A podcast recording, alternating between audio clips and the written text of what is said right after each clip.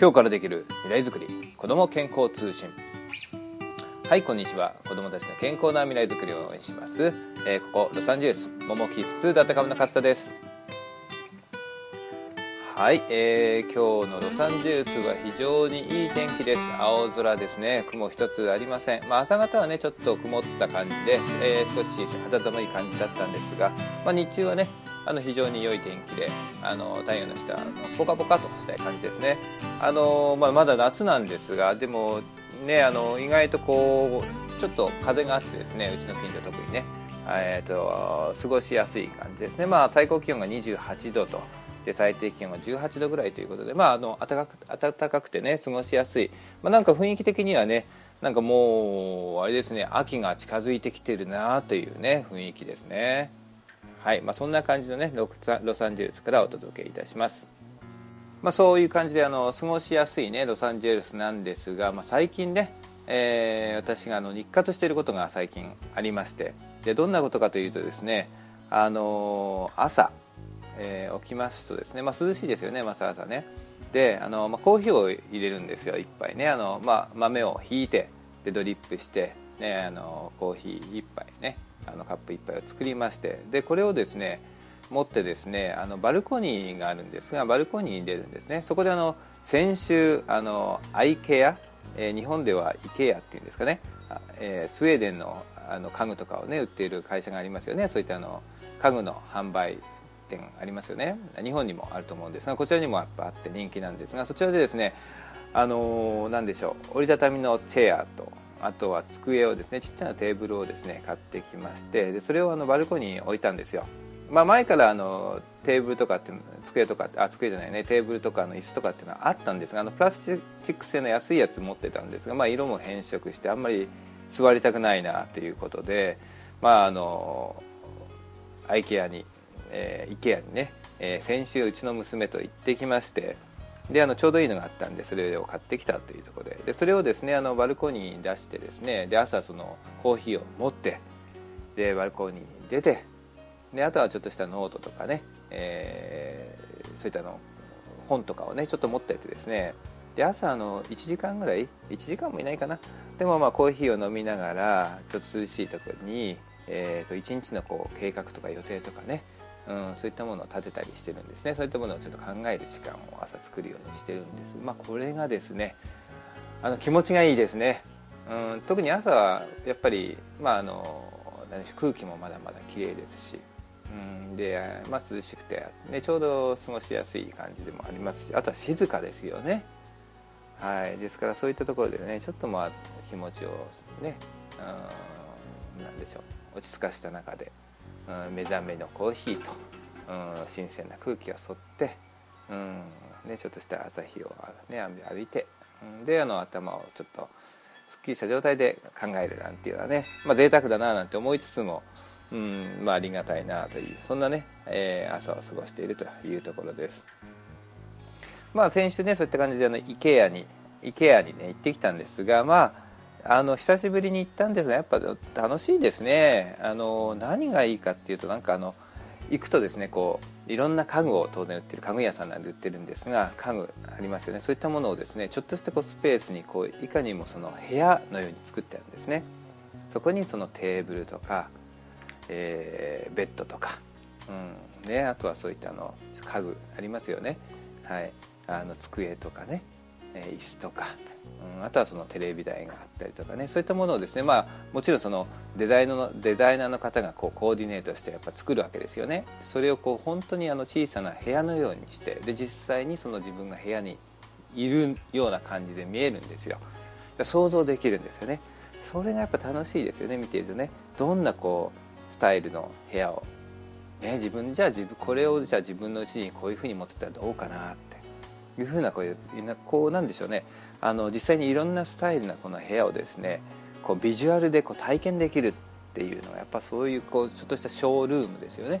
それがこういっぱいあってああそれが結構いいですね。楽しいなと思って行きましたね、うん、でまああの本当に簡単にもう半日ぐらいずっとこううろうろうろうろしながらいろんなものを見ながらうちの娘も「ああこれいいねあれいいね」なんてね話をしながら。でまあねあの何ですかねちょっとピンク色のですねあのストライプストライプというかあのアクセントが入ったその子供向子供用のなんか机と椅子なんかがあったりしたんで、まあ、それを見てねあこれがいいねいいななんてねうちの娘も言ってたんですが、まあ、うちの娘ちょうどね9歳でまあそんなね勉強したりとかするのにちょうどいいななんていうのもねあってああなるほどな。でもうちのどこに置くのなんてね 話をしたりとか。うんなんかまあすごい楽しい時間を過ごせました。はい。であとあのそうそう一つあったのはですね2段ベッドがありまありましてですね。でこの2段ベッドなんかうちは娘1人だけなんであの子供2人いれば2段ベッドっていうのも結構ね意味があるのかなと思うんですがうちは1人だけなんであの2段ベッドってあんま考えたことがないんですが、まあ、それがですねうちの娘に言わせるとなんか2段ベッドの上に寝るっていうのはなんかこうなんでしょう夢じゃないですけどあなんか一回やってみたいことみたいでね。だからあ2段ベッドがあるこれいいねうちに置かないみたいな。でねじゃあ上に私が寝て下でパパとママが寝るとかね。そんなことを言ってみましたけども。はい。ねなんかでもそういうのをこういろいろ見たりね。しているとなんかいろんな想像が湧きますよね。えー、まあ、うちもねあのなんでしょう、まあ、1階がガレージで2階が2階に住んでるような感じの,、まあ、あのコンドミニアムタイプのね、まあ、タウンハウスと言ってもいいんでしょうけどそんな感じでうちなんで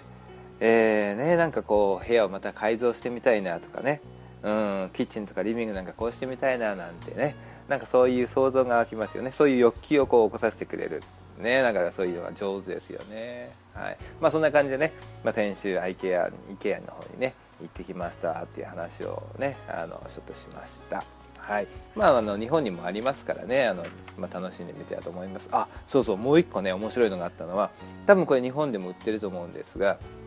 あそこは結構あのぬいぐるみも売ってるんですよね。ぬいぐるみが売ってましてで一つ面白いなっていうのがあったのはその狼のぬいぐるみがあってでそれにあのおばあさんおばあさんがのちっちゃなぬいぐるみもくっついてるんですよね。でこれ何かというとこのおばあさんが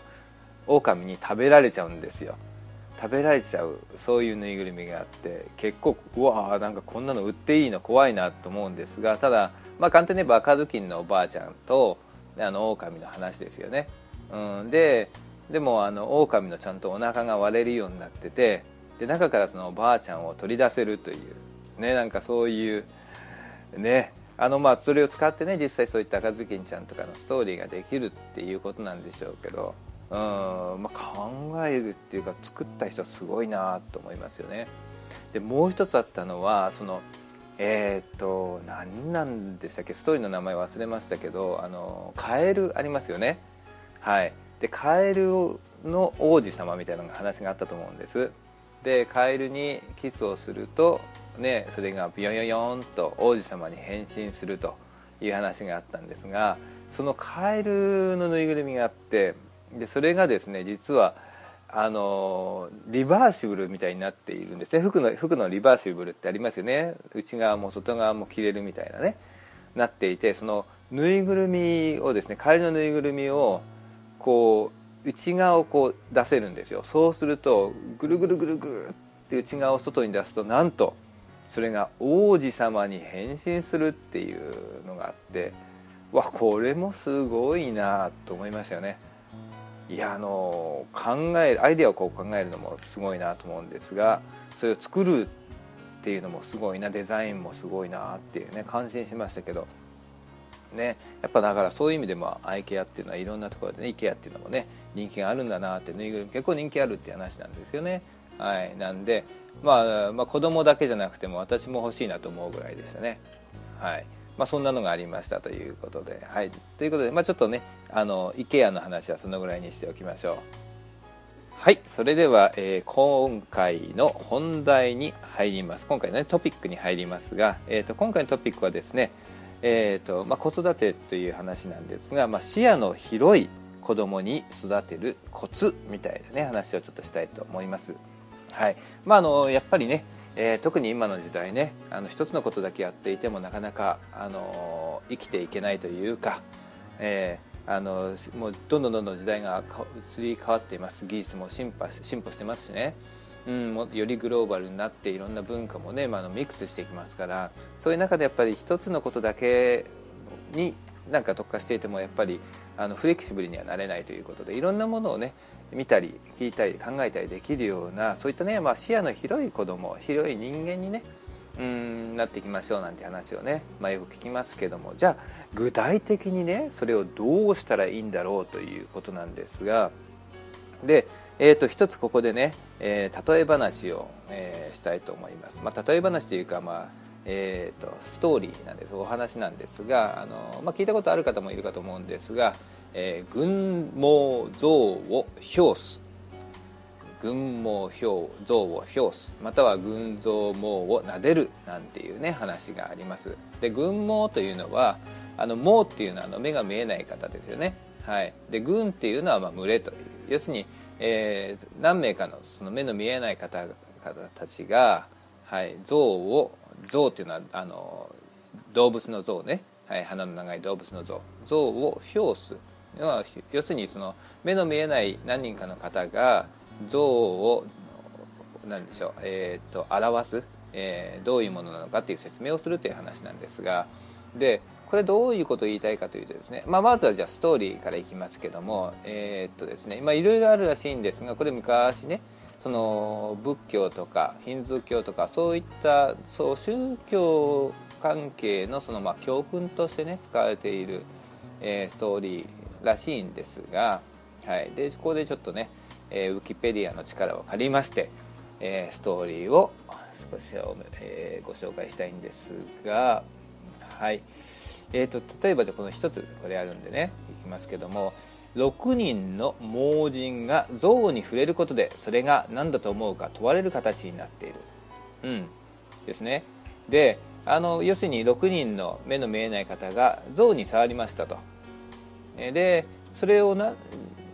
何だと思うかちょっと表現してくれと説明してくれというふうに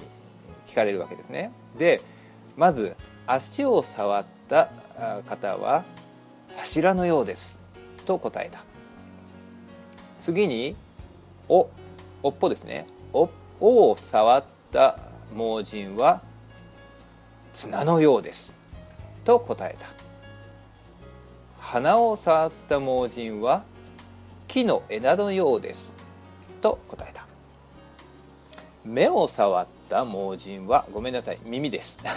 耳を触った盲人は扇のようですと答えた。腹を触った盲人は壁のようですと答えた。牙を牙を触った盲人はパイプのようですと答えた。それを聞いた王。王というのは王様ですよね。は答えた。あなた方は皆正しい。あなた方の話が食い違っているのはあなた方が象の異なる部分を触っているからです。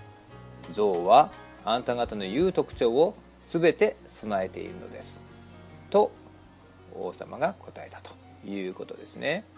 はい。でこの話ねこれあのジャイナ教っていう、まあ、宗教があるらしいあるんですがそちらのまあ教えというふうに書いてあるんですが、まあ、あの同じ真実でも表現が異なる場合もあるということをやっぱり伝えると。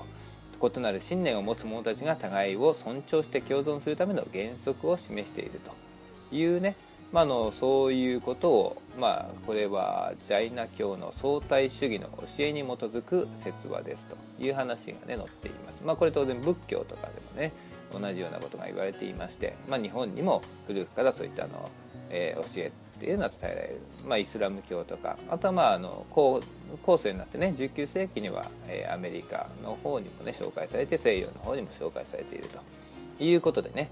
えー、そんなストーリーがありますということです。はい。でまあこれねあのー、まあ本当に単純にねそういった宗教上の違う信条とか違う信仰ね、うん、要するにもう対象がは一つなのに視点とかねうん、が異なる視点が視点がやっぱり異なるだけで、うんね、違う信条とか違う信仰になってしまうとだからそういったものをやっぱり理解した上で他を理解していきましょうみたいなねそういったまあ宗教的な教えにつながるらしいんですが、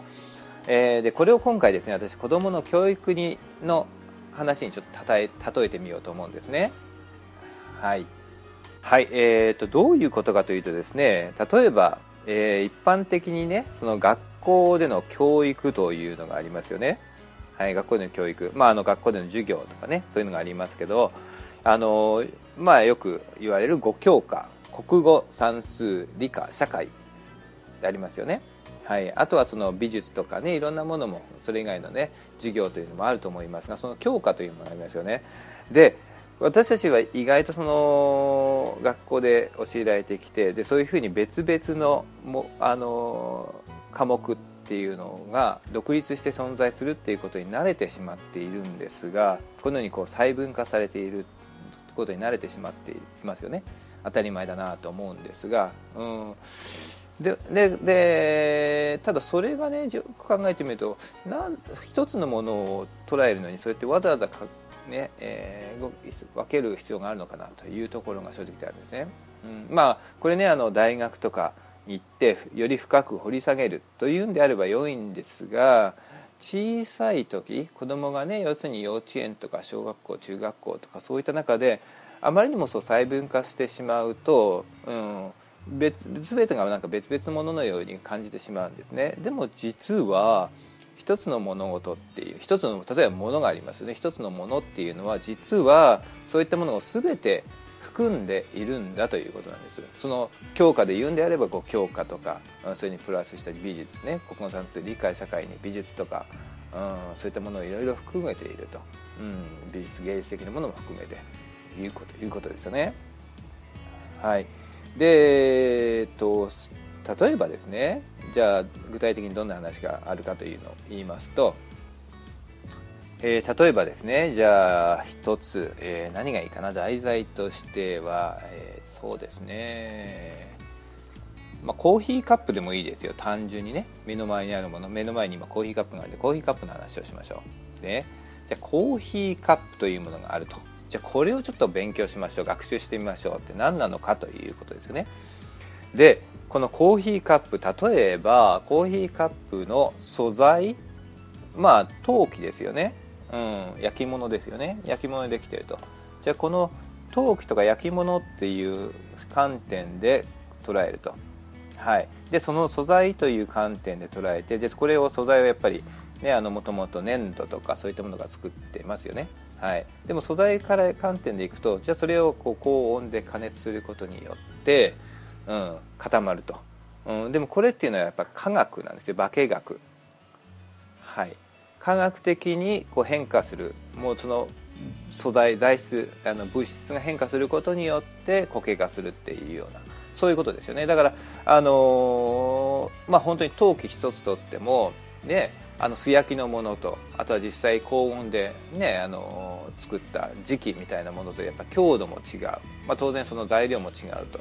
でもそういったものを学ぶことは一つのコーヒーカップを学ぶことになりますよね。それに注目するとそれは化学科学になるということですよね。はい。じゃあ別の視点でいきましょう。コーヒーカップのじゃあ、えー、形？うん。形。いろんなデザインありますよね形。はい。ね形とか色とか。はい。そういったものありますよね、はい、そういったものでバラエティーないろんな形とか色とかそういったものに着目してじゃあ自分でもじゃあどんなデザインがねどんな形がいいのかななんて考えてみることもできるし。でいろんな色を作ってつけてみること。まあ目の前にもうちにだってもコーヒーカップはね何十個もありますけども。でもそれを見るだけだっていろんな形いろんな色ねうんがありますよね。はい。って考えてみると、まあ、それ自体はもう美術じゃないですか。デザインというねそういった評価にもなりますよね。はい。であとはですねそうですね例えばそのじゃあコーヒーカップというのはいつ頃から存在するんだろうということを考えてみましょうそうするとまあ、ね、コーヒーだったらコーヒーコーヒーを飲むようになったのはいつ頃かっていうのはなるんでしょうけど、うん、でもそれからどのように変遷して今のようなコーヒーカップバラエティの、ね、あるコーヒーカップになったのかとね、でコーヒーのカップのいろんなそういうあの文化的な背景がありますよね、はい、そういったあの過去のその流れというものを知ることで歴史を知ることになります。これもそのまま歴史ですよね。歴史という学、ね、あの教科であれば歴史という教科に該当しますよね。はい。じゃあ今度はコーヒーカップのじゃあ形によってどれだけ入るのかというようなねその容量というもの。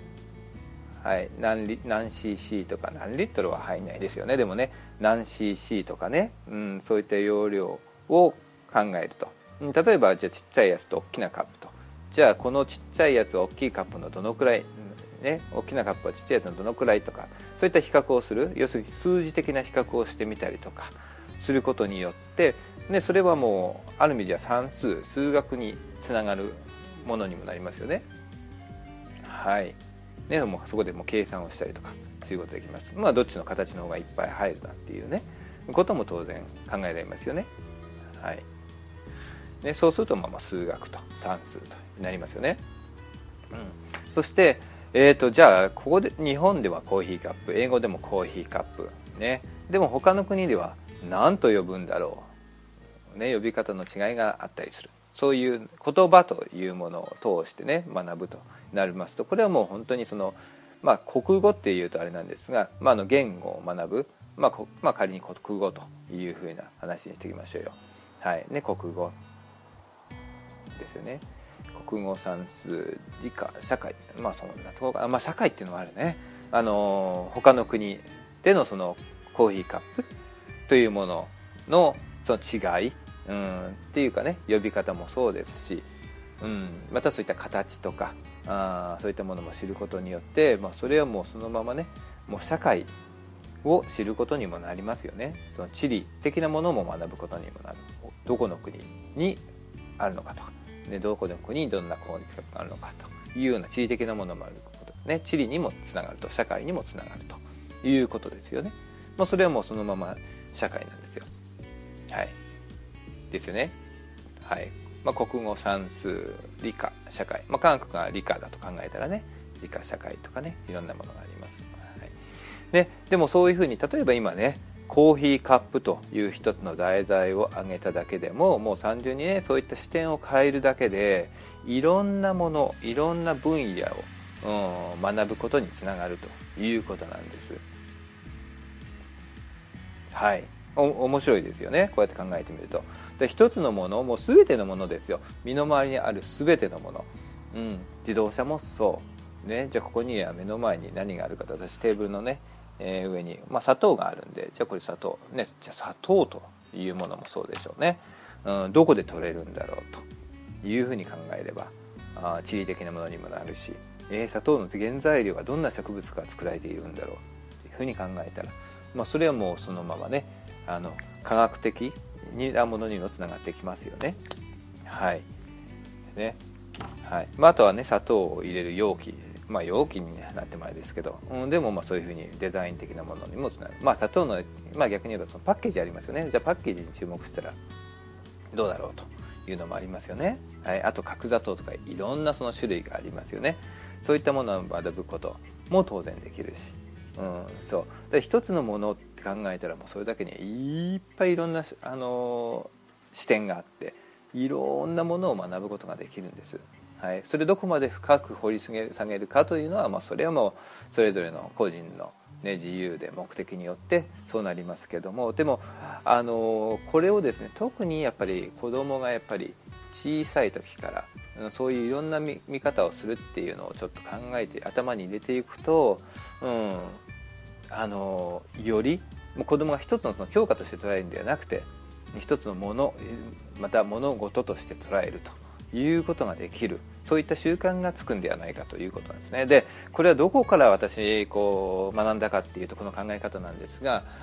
あのまあうちではあの子供をねできるだけあのもうホームスクールということをベースで、えー、育てるようにしてはしているんです。はい。まあ、もううち9歳なのでね、まあ、あの学校には行っていますが、まあ、チャータースクールといってあの、まあ、ある意味でホームスクールの子どもたちにもあの対応できるような結構フレキシブルな、えー、学校なんですが、えーまあ、そこに週3回あの通っています。まあ、あの3回か。2回だ。2回2回。週に2回通っています。そうですね。はい。で、まあ、朝、えー、9時から3時と。いう中ででもまああのその中でもうたくさんの教科をもう1時間おきに、ね、カリキュラムを教えるなんていうことはしていなくて、まあ、一つのね1つとか2つとか3つとか分かんないですがあの1つのこうプロジェクトという形でそれをこう時間をかけて、えー、完成させていくというような、えー、教育方法をしているらしいですね。はいね、ですから、まああのー、まあ、そういった中でそのままホームスクール的なものをねできるだけ自分たちは取り入れてやっていこうというふうにしているわけですがであの毎年1回ねそのホームスクールのそのカリフォルニアホームスクールネットワークという、まあ、そういったもののそのエキスポみたいなのがあってでそれを、まああのまあ、よくねえー、この辺サザンカリフォルニア南カリフォルニアの、えー、いろんなところで、えー、まあね、まあ、場所が変わったりするんですけどもやってましてでそこにですねもう何年か前に私がそのうちの家内と子供を連れてね一緒に行ってきたんですがそこでですね、まあ、あのいろんなこうセミナーとか、えー、そういったものをやっぱり勉強会みたいなものをですね、えー、やっていてくれてで私がそれにこう一つ参加した中にそういったあの一つのこう考え方ねものあのホームスクール的なね、えー、教え方というか考え方っていうのを紹介していましてその中の一つがこの多角的にものを見るっていう考え方だったんですね。であのまあ、正直やって私もねあんまりかそそういうふうにあんま考えたことがなかったので改めてそういうふうに言われてなんかああそうだよなっていうふうにこう結構目から鱗状態だったんですよなのでこの一つのものをね、えー、物事一つのもの一つ物事をこういろんな側面で捉えるっていうのは、まあ、すごい大切だなと。またとってもやっぱ役に立つんじゃないかなっていうふうに思いますよね。そこからこういろんなそのアイディアっていうものが生まれてくると思うんですよ。うん、で実際その考えてみるとあの世の中でねよくあの天才とかって言われる人がいますよね。歴史上の天才ね。例えばレオナルド・ダ・ヴィンチでレオナルド・ダ・ヴィンチはだってすごいじゃないですかいろんなものを発明したり発案したりしてますけどでも、ね、そういった科学的なものの探求心研究だけじゃなくてその美術という部分でもすごい、ね、才能を発揮されてますよね。はいまあ、ベンチャミン・フランクリン、ね、この方も有名ですがでも同じですよね。いろんな発明とか発見とかしていますがプラスしてあの文学とかそういったものにもねあの才能を発揮してますよね。政治的な手腕にも発揮してます、はい、あとはまあアインシュタインね、まあ、もう物理学者本当に有名な物理学者ですけれども。でもそういった科学的なとかね哲学的な側面じゃなくだけじゃなくてアートとしてのねえー、側面も持っていて。であのバイオリンを弾いたりするっていうのもね有名な話ですよね。そう。でもやっぱりそういったいろんなその視点を持ってている人たちだからこそ、うん、そういった才能を発揮することができるんだと思うんです確かに一つのことを注視してそれに一生懸命心を注ぐことも大切かもしれませんでもそのボトムラインっていうかそこにあるものっていうのはやはりそのいろんなものを広く見るっていうやっぱりそれがやっぱあの基礎としてあるからだと思うんですね。基礎としてあってそしてある程度成長していく中で一つのことにやっぱ没頭することによっていろんな発見とか発明とかっていうものが生まれてくるんだと思うんです。はい、なのであのやはり特に子どものね小さい時にはやっぱりそういった視点をねあの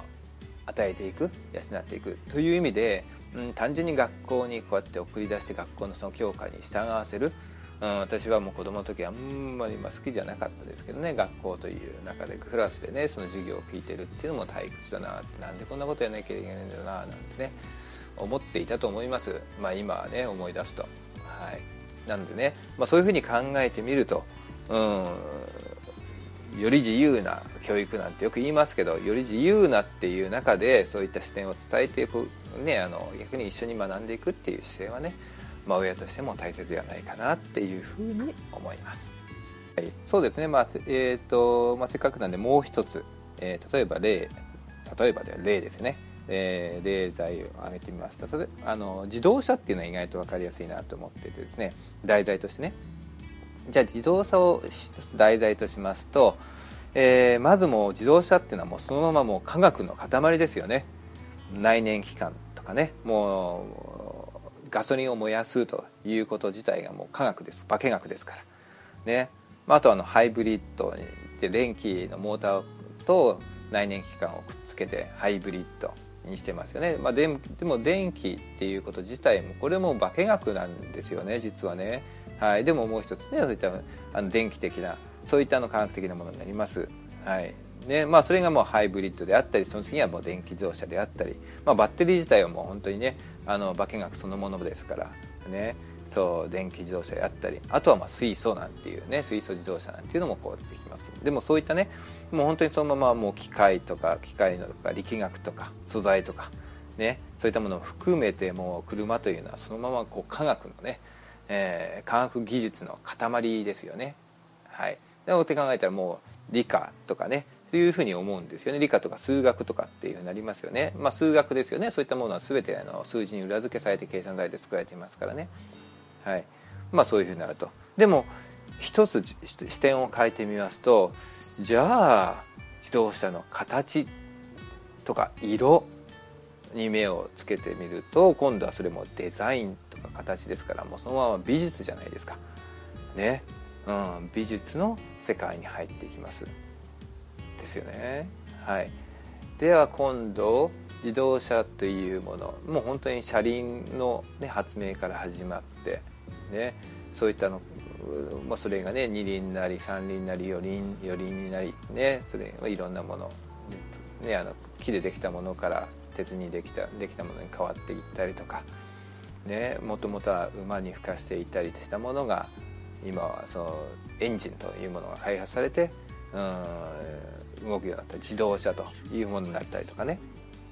ですよね。そうやって、まあ、自動車のね移り変わり、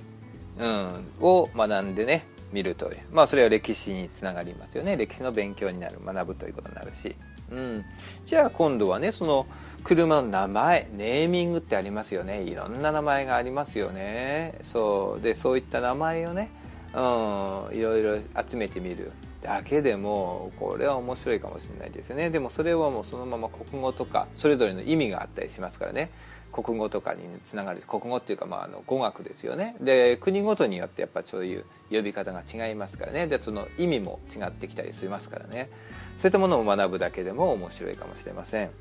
はい、あとはその、まあ、今のその国ごとっていう話もあったんですがその、ね、各国国によってその車というもの違いますよね。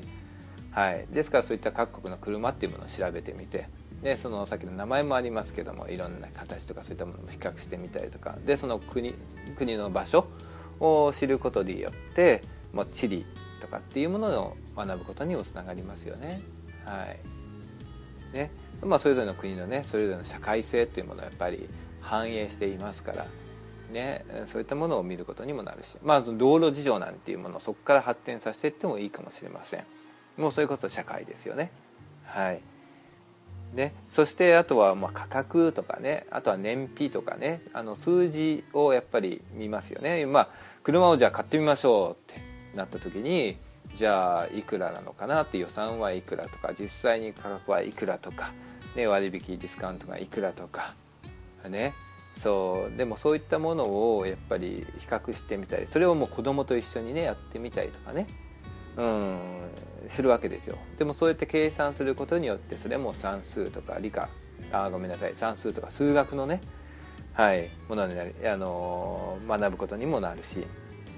うん、あとはまあ燃費というものも今はね、まあ、当然大事なんですがじゃあリッターね何キロ走る？20キロ走りますよとなったらじゃあねじゃあこれで100キロ走ったら、えー、100キロ走るために8キロ走るためには、うん、じゃあ何リットルのガソリンが必要なの？とか。なればもうそれはそのまま計算ですからね、はい。まあ、それも本当にあの算数の勉強を学ぶことにもつながってくるということなんですよね。はい。まあ、あの自動車というものを今はねあの例に出しました対象として出しましたが、まあ、それを一つとってもこうやっていろいろなものを学ぶことができる。多角的に学ぶ方法がありますよと。いうことです。はい、えー、いかがでしょうか？まあまあそういうね、まあ、今回の題材っていうかトピックですけども、まあ、視野の広い子供に育てるコツということで、まあ、一つね、まあ、それはもうこれだけじゃないんですが一つのその、えー、とヒントとしてね、うん、あの今ね、あの説教説明した、えー、いろんなポイントでね物事を一つのものを見てみようというのはねあの参考になるんじゃないかなと思いまして紹介しました。ねえー、まあ今後のね参考になれば幸いです。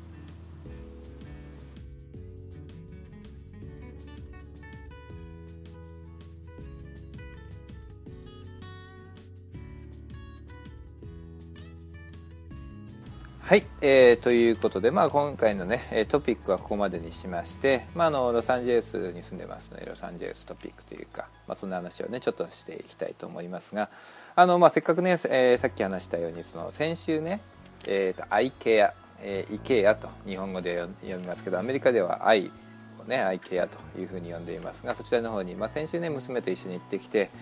であのやっぱりこもうデザインとかもね建物多分デザインとかも似てると思うんですけどあの青と黄色のねそういうあのコンビネーションのカラーですよねアイケアね。はい。でまあ本当にね行ってるだけで結構楽しくていろいろ見てしまうんですがあのアメリカにも当然家具屋さんっていっぱいあるんですけどあのアイケアはやっぱり人気が出てるんですよね。でなんでかなっていろいろ考えたんですがあの、まあ、アイケア、まあ、イケアがね、えー、来てはもともとの北欧のスウェーデンの,、ね、あの会社ですよね。でそちらの家具をやはり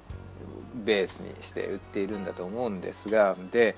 アメリカのね、えーと、一般的な家具屋さんで売ってるものとの違いっていうのはそのまあ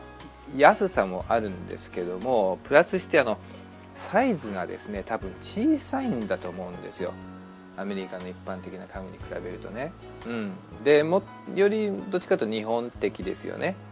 はい、だからもうちっちゃいところ、まあ、それこそなんか日本でねよく売られているカラーボックスみたいなもんじゃないですか。あんなようなものが、まあ、IKEA でも売っているというとこですよね。はい、であのー、これがでもアメリカでも人気が出ていると、まあ、人気が出てきているということでで何が起きているかなっていうふうにやっぱ、まあ、単純にこう考えてみたんですがでアメリカのね、あのー、都市部まあ、例えばサンフランシスコとかロサンゼルスとかニューヨークとかねいろいろあるんですが特にそういう都市部ではあのどんどんどんどんやっぱり人口がやっぱり集中してくるんですよね、まあ、これはもう東京と同じような感覚がありますけども。であの不動産、ね、土地の値段とか家の値段ってどんどんどんどんやっぱ上がっていますし上がったんですよね、まあ、特にあの、まあ、2008年9年かな。あのリーマンショックの起きる前までバブルでぐわーって上がって、うん、でまあもう本当にあの何でしょううちが住んでいるようなね、まあ、本当にあのコンドミニアムも土地もないですよね。その庭もないようなところでもすごいいい値段で売ってたりするんですよ、はい、何千万円もね日本円で言えば何千万円もするような金額で売ってたりするんですよ。うん、でそういう中で新築のうちというのがですねどんどんどんどんやっぱり新築のうちって当然あるんですけどもでもどんどんどんどんですねあの一戸建てのうちからですねその小さいより小さいコンパクトなそのアパートとかそのタウンハウスとかそういうコンドミニアムとかっていう形にね変わってるきてるんですよね。はい、だからあのまあ先ねちょっと前にサンフランシスコにも行きましたけどまあ、あのサンフランシスコね行きましたけどもでもあれですよねもともと確かにあそこはね狭い地域地理的にすごいあの結構土地が限られている場所なんですがやっぱり建物がやっぱどんどんどんどんどんどんやっぱちっちゃくなっていますよねあのサンゼルス近郊でもやっぱそうですよ、うん、建物がどんどんどんどんどんどんちっちゃくなって、えー、いますよねであの本当にそういうあのビルディングになってますよね、はい、そういう感じに見えますそうすると何があれかというとその IKEA で売っているようなあ小さな家具っていうのがフィットするわけですよ。ね、そう。なので、まあ、安さとそういったサイズがやっぱりフィットしてくる。特にほら若い世代の人たちが住むようなところというのはね、うん、あとはまあねあの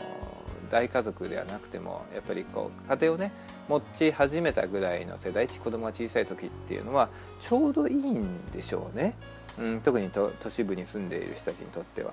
なので